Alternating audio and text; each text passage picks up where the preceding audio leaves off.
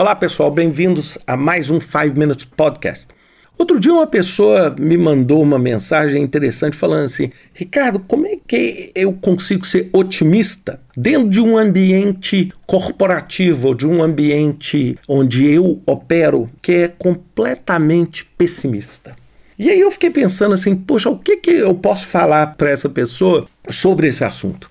E eu queria começar dizendo o seguinte: é infinitamente mais fácil ser pessimista do que ser otimista. Por quê?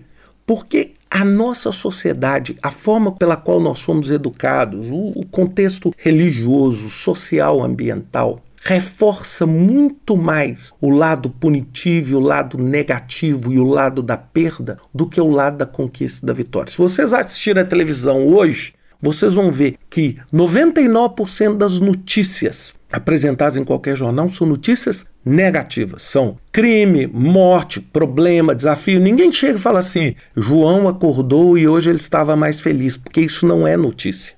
Então nós já temos esse viés cognitivo de ver as coisas com uma realidade mais negativa em cima de tudo. Então é difícil ser otimismo. Então quando você pega um projeto ou um desafio, você tende a ficar muito mais pessimista. Poxa, isso vai dar errado. E eu falo uma coisa, e eu sempre falei isso sobre o conceito de entropia. É o seguinte, projeto é algo que nasceu para dar errado. Ele só não dá errado porque você não deixa ele dar errado porque você utiliza o melhor que você tem para evitar com que ele dê errado. E uma das ferramentas que você, sua equipe utilizam é o otimismo. Então eu queria dar para vocês quatro dicas de como você consegue transformar um pouquinho aquela perspectiva pessimista numa perspectiva otimista. A primeira delas é foque em possibilidades e não em obstáculos. Não pense o seguinte: quantos obstáculos eu tenho que pular para sair daqui e terminar meu projeto? Mas eu tenho que pensar o seguinte: quais são as possibilidades de eu chegar? Ou seja, você faz o que a gente chama de reframe. Você, ao invés de ver obstáculos, você vê possibilidades. Ou seja, você fala assim: poxa, se eu fizer dessa forma aqui, eu aumento esta possibilidade de chegar nesse lugar.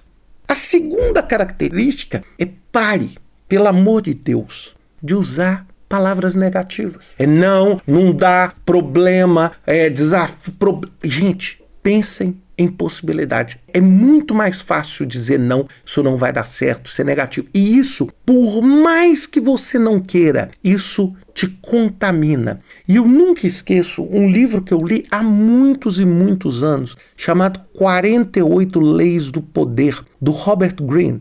E uma das primeiras, vou falar entre as dez primeiras, ele fala chamada Lei do Contágio.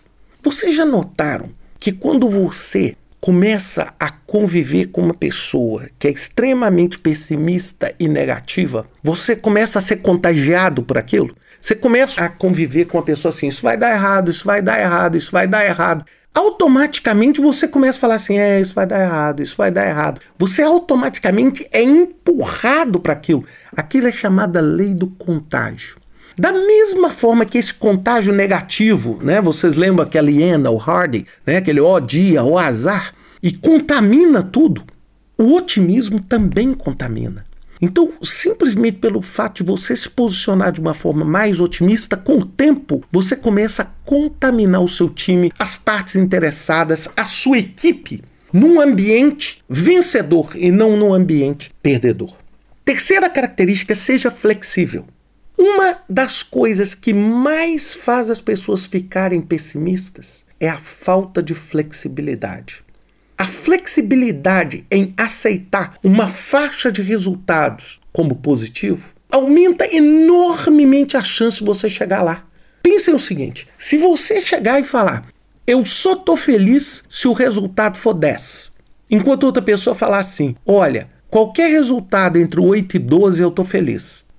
Probabilisticamente, qual é a chance que cada um tem de estar feliz? A pessoa que tem uma faixa de 8 a 12 ou a pessoa que só o 10? Porque a pessoa que soubesse, se der 9.9, a pessoa não tem flexibilidade. Então, uma das principais características que eu adotei nos meus projetos é colocar faixas e aumentar a flexibilidade. Eu falo assim: olha, se eu terminar esse projeto nesse prazo a esse prazo, eu estou feliz. Agora, se você falar que seu projeto tem que terminar em 49 dias e 22 horas, e ele terminar em 49 dias e 21, você não está feliz. Porque você não teve essa flexibilidade. Então, a flexibilidade te ajuda a desenvolver o otimismo. Né? A flexibilidade com as expectativas que você tem.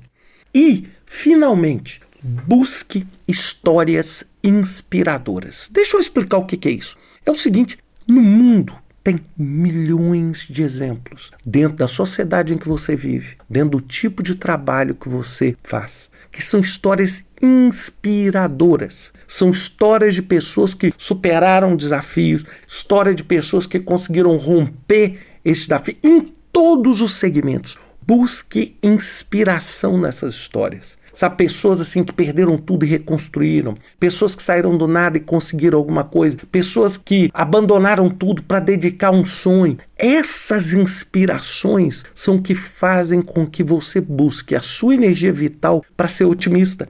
Eu, por exemplo, toda vez que eu estou dentro de um ambiente de projetos, ou estou, como por exemplo, agora trancado dentro de casa por causa do coronavírus, eu busco histórias inspiradoras. Eu falo assim: meu Deus do céu, olha que legal o que que essa enfermeira está fazendo, ou essa pessoa que decidiu apoiar as pessoas de maior idade. Eu busco histórias que inspiram e geram expectativa e otimismo. Porque é tão mais fácil você começar a empilhar histórias de fracasso e aí você começa a ter aquela síndrome do Hardy, da hiena, ó dia, ó azar. E eu vou dizer, não existe contágio pior dentro do seu ambiente de projeto do que o pessimismo.